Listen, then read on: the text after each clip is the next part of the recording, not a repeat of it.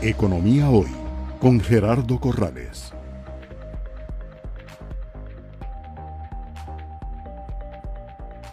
Este informe de política monetaria junto con la presentación de un PowerPoint está disponible en la página del Banco Central y es importante, creo yo, que eh, las personas, las empresas, pues accesen a él en el tanto en que nos da información eh, del, del entorno económico. Eh, el informe arranca con un análisis que ustedes llaman de coyuntura eh, económica. Eh, si pudieras explicar a qué se refiere el concepto de coyuntura.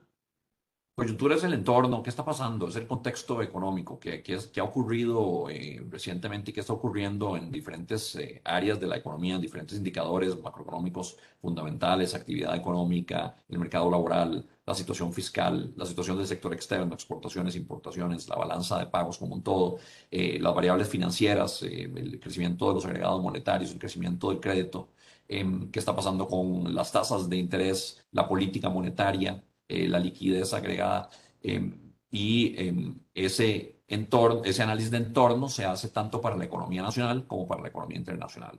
Eh, pues sabemos que, por supuesto, para una economía como la nuestra, pequeña y abierta, lo que ocurre en el resto del mundo va a ser fundamental para entender qué está ocurriendo en nuestra economía. Entonces, de hecho, la secuencia es, eh, primero, qué está pasando en el mundo y luego qué, qué pasa en nuestra economía, que mucho tiene que ver con lo que ya se explicó que estaba pasando en el mundo. Muy bien. Eso es el, el análisis de coyuntura.